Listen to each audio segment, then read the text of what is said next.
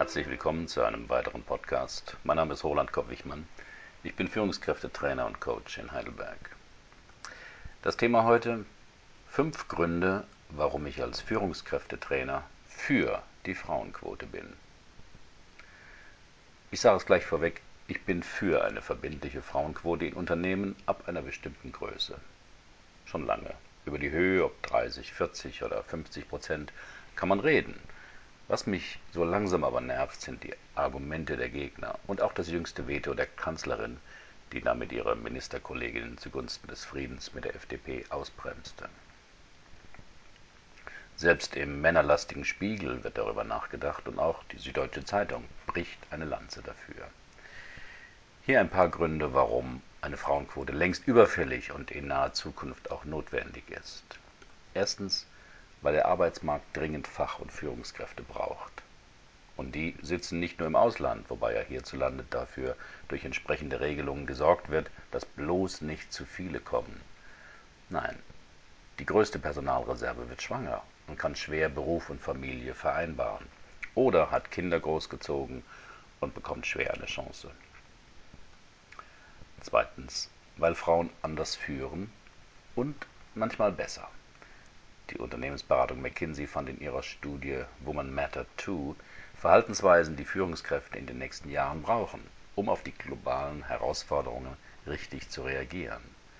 Dabei zeigte sich, dass weibliche Führungskräfte häufiger als Männer auf Führungseigenschaften wie Inspiration und partizipative Entscheidungsfindung zurückgreifen. Eine andere Studie zeigte, dass Firmen mit einem starken Frauenanteil im Topmanagement zwischen 1996 und 2000 höhere Aktien- und Eigenkapitalrenditen erzielten. Drittens, weil Chancengleichheit nicht von allein entsteht. Vor zehn Jahren gab es zur Abwehr eines geplanten Gleichstellungsgesetzes bereits eine freiwillige Vereinbarung der Wirtschaft, um die Chancen der Frauen nachhaltig zu verbessern. Mit geringem Erfolg. Jetzt soll es wieder eine verordnete Selbstverpflichtung der Unternehmen geben. Doch gilt dafür vermutlich der Spruch, wer den Sumpf trockenlegen will, darf nicht die Frösche fragen. Ich erinnere mich noch an die Einführung der Gurtpflicht im Auto im Jahr 1976. Männer fürchteten den Verlust ihrer Freiheit. Frauen bangten um ihren Busen. Bei der Einführung des Rauchverbots in Kneipen ab 2007 beschworen viele Wirte drastische Umsatzausfälle und ein massenhaftes Kneipensterben. Nichts davon ist eingetreten, nicht einmal auf dem Oktoberfest. Aber die Änderung gewohnter Einstellungen oder Verhaltensweisen kommt einem zu Beginn meist als unangenehm oder enorm schmerzhaft vor. Müll trennen, Tempo 30, Selbstbedienung am Geldautomaten, und nach einer Weile hat man sich daran gewöhnt und wundert sich über das lautstarke Gedöns vorher. Vierter Grund, weil das deutsche Arbeitsmodell patriarchalische Strukturen widerspiegelt. In den 50er Jahren war das normal. Vati als Familienoberhaupt konnte über alle Angelegenheiten seiner Frau entscheiden. Wollte seine Gattin arbeiten, brauchte sie dazu die Einwilligung ihres Mannes. Erst eine Gesetzesänderung 1957 änderte das. Insofern ist der Widerstand vieler Männer auch verknüpft mit der Angst, dass eine Frauenquote das Leben der Männer auch ändern könnte. Denn ein Paar, bei dem beide Partner arbeiten, wird auch die Kinderfrage neu regeln müssen und eben andere Modelle finden als heutzutage, wo eben derjenige weiterarbeitet, der mehr verdient. Und das ist bisher fast immer der Mann. Doch auch Väter wollen mehr mit ihrem Nachwuchs zu tun haben. Die Einführung der Vätermonate beim Elterngeld hat ja hier schon einiges bewegt. Fünfter Grund, weil wir sonst international noch mehr den Anschluss verlieren. Kaum ein Besuch eines deutschen Politikers in China, Russland oder ähnlichen Staaten, der nicht mahnend auf die mangelnde Einhaltung der Menschenrechte hinweist. Uns steht die Gleichberechtigung von Mann und Frau schon lange im Grundgesetz. Doch in der Praxis? Bei der Frauenpräsenz in Führungspositionen der deutschen Wirtschaft teilen wir uns den Platz mit Indien, Brasilien, China oder Russland liegen noch vor uns. 51 Prozent der Universitätsabgänger sind mittlerweile Frauen, aber nur 3,2 Prozent davon landen auf Vorstandsposten. Dass dies nur an den sagenhaften Fähigkeiten von uns Männern liegen soll, kann ich nicht glauben. Andere, andere Länder wie Norwegen, Finnland sind uns da weit voraus.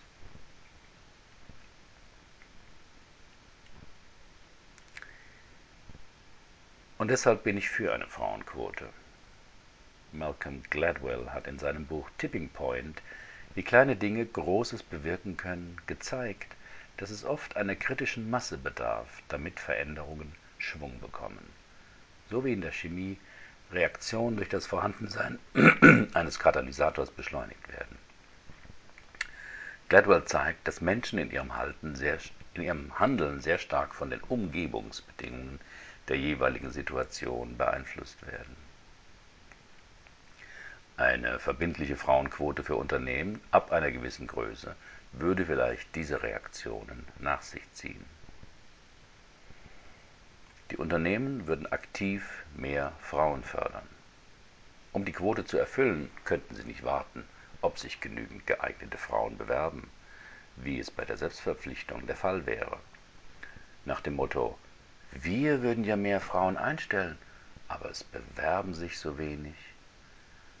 So hat auch der norwegische Unternehmerverband für Frauen Seminare angeboten, die sie für die kommenden Aufgaben in Aufsichtsräten fit machen sollten. Sowas gibt es hierzulande auch schon.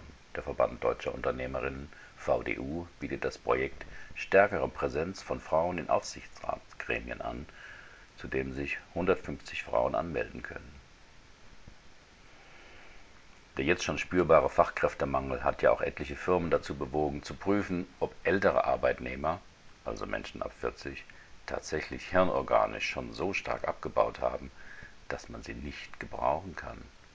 Und siehe da, auch diese Menschen können und wollen arbeiten. Und können es sehr gut. Eine weitere mögliche Folge, die Unternehmen würden familienfreundlicher werden. Es braucht nicht nur eine Frauenquote, sondern auch eine Kindergartenquote. Das wäre Aufgabe der Städte und Gemeinden wie auch der Unternehmen. Und bestimmte Dinge gehen nur durch Auflagen. Siehe beim Thema Umweltschutz und Emissionsrechtehandel. Da hat man auch nicht auf eine freiwillige Selbstverpflichtung gesetzt. Hier wurde eine Verschmutzungsquote staatlicherseits bestimmt, an die die Unternehmen sich zu halten hatten. Der Stellenwert von Arbeit würde sich vermutlich langfristig verändern. In meine Seminare kommen immer wieder Führungskräfte, die nach den Ursachen für ihren Burnout oder das Scheitern ihrer Ehe suchen. Die Gründe sind meist die gleichen. Arbeitszeiten von zehn Stunden und mehr plus Arbeit oder grüblerische Gedanken ins Wochenende mitnehmen. Nicht abschalten können bzw. in der Freizeit erschöpft auf dem Sofa rumhängen und bei jedem Kindermucks aus der Haut fahren. Perfektionismus, ein Mach's allen Recht Antreiber und ein Selbstbild von grenzenloser Belastbarkeit. Ein Selbstbild, das klagloses Funktionieren fordert. Die anderen können es doch auch, mit dem man dann körperliche und seelische Warnzeichen ignoriert, das Nachdenken über den Sinn des eigenen Tuns immer wieder verschiebt und davon träumt, im Ruhestand all das nachzuholen, was man ein Leben lang aufschob. Präsentismus, bei dem man sich nicht traut, früher nach Hause zu gehen, weil die Kollegen auch noch da sitzen und beschäftigt tun oder weil man das Genöle der Ehefrau die notwendigen Konflikte scheut. Wünsche und Vorwürfe der Partnerin bezüglich mehr Zeit miteinander mit immer denselben Rechtfertigungen abschmettert. Zu einer neuen Arbeitskultur gehören deshalb flexible Arbeitszeiten für Männer und Frauen, in denen eben nicht nur ein Arztbesuch, sondern auch die Theaterführung der Tochter ein wichtiger Termin ist. Dazu gehören Verantwortungsbereiche, die teilbar oder von vornherein kleiner sind, sodass diese auch mit einem normalen Arbeitstag von 9 bis 5 zu schaffen sind. Dazu gehören andere Werte, in denen es nicht nur um Profit geht, sondern auch um das Klima, in Unternehmen, den Gesundheits- und Zufriedenheitsgrad der Mitarbeiter, den Sinn oder Beitrag, den das Unternehmen leistet. Dass das alles keine utopischen Hirngespinste sind, sondern durchaus von einigen Vorständen gedacht und ausgesprochen wird, zeigt ein Vortrag von Thomas Sattelberger, Telekom-Personalvorstand. Mehr Frauen würden sich noch mehr zutrauen. Für gesellschaftliche Veränderungen braucht es entweder eine kritische Masse, wie man jetzt im arabischen Raum beobachten kann. Fünf Demonstranten kann man noch von der Straße holen und verhaften, 50.000 nicht mehr. Und der Veränderungsfunke sprang von Tunesien auf Ägypten. Dies hat in kürzester Zeit mehr bewirkt als alle doppelzüngigen Appelle westlicher Außenminister nach mehr Demokratie. Auch die Türkei verändert ihre Strukturen nicht aus Selbstverpflichtung und Einsicht, sondern weil sie sich Hoffnungen auf einen EU-Beitritt macht. Neben der kritischen Masse ist es die Funktion von Vorbildern, die enormen Einfluss auf, auf das individuelle Denken und Handeln von Menschen hat. Nicht umsonst hat die ägyptische Regierung zeitweise das Internet und auch den Handyverkehr abgeschaltet. Weil eine Nachricht, die viele Empfänger erreicht, eine enorme Sprengkraft und Energie für Veränderungen freisetzt. Depression gab es schon immer. Erst durch das Bekenntnis von Robert Enke wurde es ein öffentliches Thema. Auch Homosexualität gab es schon immer. Erst als einige Politiker sich outeten, merkten viele, dass Schwulsein nichts mit beruflichen Fähigkeiten zu tun hat. Mehr Frauen würden ihr Selbstbild ändern. In meinen Coachings sehe ich es häufig, dass Frauen Einstellungen haben, mit denen man schwer an die Spitze kommt. Immer hübsch bescheiden und nett sein, superkritisch mit sich selbst und eigene Leistung nicht kommunizieren, sondern herunterspielen. Schuldgefühle haben, wenn es um Gehaltsforderungen geht und vor allem das Rabenmutter-Syndrom pflegen. So wird das nichts mit der Frauenquote. Denn dazu braucht es auch eine kritische Masse von Frauen, die anders leben wollen als ihre Mütter. Doch ich weiß, Argumente allein helfen nicht. Wie bei jeder Diskussion lassen sich für jede Position gute Gründe finden. Letztlich beginnt Veränderung immer im Kopf des Einzelnen und dem Entschluss, etwas Neues zu riskieren. Jeder muss sich dazu auseinandersetzen mit seinen inneren Landkarten zu dem Thema und den dazugehörigen Ängsten. Also konkret, welche inneren Bilder und Gefühle tauchen bei Ihnen als Frau auf, wenn Sie sich in einer Führungsrolle mit einem sehr guten Gehalt vorstellen? Geht das überhaupt? Oder kommen gleich Ängste auf, zum Beispiel vor dem Neid vor anderen? Welche inneren Bilder und Gefühle tauchen bei Ihnen als Mann auf, wenn Sie sich als Vorgesetzte eine Frau vorstellen? Das geht gar nicht, sagte mal ein Bereichsleiter im Coaching zu mir. Die Kinder kriegen sie schon, wie wir pinkeln sollen, wollen sie bestimmen. Und jetzt auch noch im, jo im Job gleichberechtigt sein. Nee. Diese Bilder, Erfahrungen und Gefühle sind wichtig und bestimmen vor allem Ihre emotionale Meinung zu diesem Thema. Wer im Elternhaus elterliche Führung nur als Dominanz erlebt hat, die widerspruchslos befolgt werden musste, hat oft unbewusst Einstellungen übernommen, die sich argumentativ schwer verändern lassen.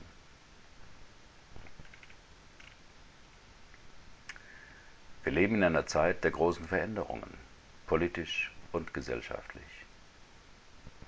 Dieter Nuhr sagte dazu, von so einer Regierung hätten wir in den 70er Jahren nicht zu träumen gewagt. Eine Frau vorneweg, ein Schwuler, ein Behinderter, ein Waisenkind mit Migrationshintergrund, eine siebenfache Mutter, eine Schwangere, eine Witwe. Und das ist die konservative Regierung. Sogar die Kirchen diskutieren Reformen. Zulassung von Frauen zum Priesteramt und ein Überdenken ihrer sexualfeindlichen Haltung nach innen und außen. Denn auch die Kirchen haben Personalprobleme. vom Kundenproblem ganz zu schweigen. Und wann ist Gleichberechtigung in Deutschland nun erreicht? Ganz einfach. Wenn an der Spitze eines Unternehmens eine lesbische Frau steht und gravierende Fehler macht. Gehen muss, eine Riesenabfindung erhält und sich niemand darüber aufregt. Herzlichen Dank für Ihre Aufmerksamkeit. Bis zum nächsten Mal.